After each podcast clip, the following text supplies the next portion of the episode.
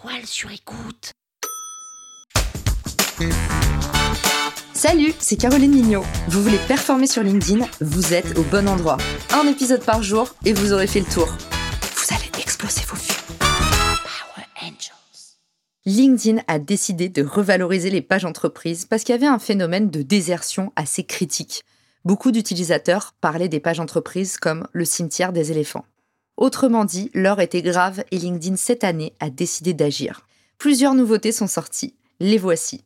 Dans un premier temps, vous avez un nouvel onglet Employee Advocacy qui est visible pour tous les administrateurs de pages entreprises. Ça vous permet de pouvoir efficacement relayer un contenu intéressant à tous vos employés. Autrement dit, plus besoin d'un intranet ou d'une newsletter. Tout simplement, ici, les employés peuvent retrouver les actualités les plus pertinentes à reposter. Vous avez également un fil d'actualité qui vous permet d'étendre votre veille et de rester en éveil sur les sujets, les thématiques affinitaires à l'activité de votre entreprise. Deuxièmement, vous avez une nouvelle fonction, Super Admin.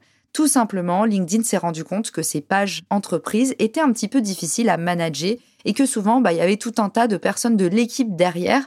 Et pour pouvoir amener plus de granularité dans la pratique, vous avez désormais l'étage super admin, c'est-à-dire quelqu'un qui a tous les droits sur la page entreprise. Et ensuite, vous avez différents types de statuts qui vous permettent de laisser les droits d'admin partie contenu ou partie statistique, par exemple, sans pour autant mettre en danger l'admin global de votre page. La troisième chose, ce sont les pages produits. Les pages produits vous permettent de mettre en avant vos produits et services, et notamment si vous en avez plusieurs. C'est le problème qu'on avait avant, c'est qu'on était obligé de créer plusieurs pages entreprises. Et bien désormais, si vous avez plusieurs corps d'activité, vous pouvez utiliser les pages produits ou les pages vitrines pour faire ressortir votre offre de produits ou de services.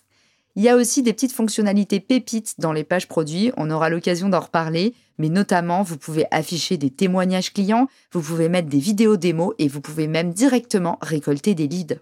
Quatrièmement, vous avez la possibilité d'organiser des lives et de lancer des newsletters, même de diffuser des articles. Trois nouveaux formats qui font l'effet d'une bombe sur la page entreprise, qui était justement un petit peu ronflante, qui manquait d'activité. Et bien désormais, vous allez pouvoir pluraliser les formats, plus d'excuses pour ne pas tester de nouvelles choses. En parlant de test, l'actualité numéro 5, c'est que les demographics ont été améliorés. Autrement dit, depuis votre page entreprise, vous pouvez suivre des statistiques de plus en plus pointues, notamment quelle est l'actualité de vos concurrents et vous allez pouvoir suivre l'évolution du nombre d'abonnés de vos concurrents, les nouveaux abonnés qu'ils ont fait rentrer, mais également leurs statistiques de contenu. Combien ont-ils d'interactions par rapport au nombre de posts qu'ils publient? Eh bien tout ça, c'est une petite pépite mise à disposition par LinkedIn pour que vous puissiez bah, mieux mesurer votre degré d'activité et de réussite par rapport à la concurrence.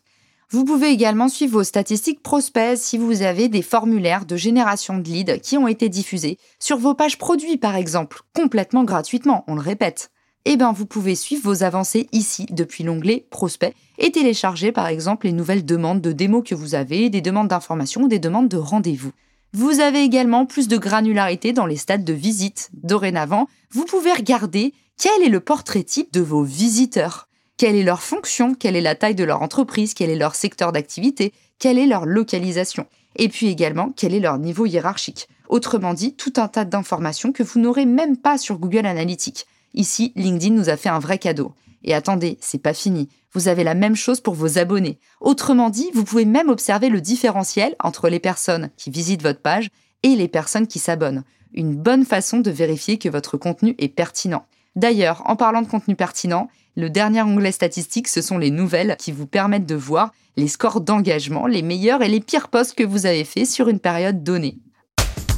Power Angels. La toile sur écoute.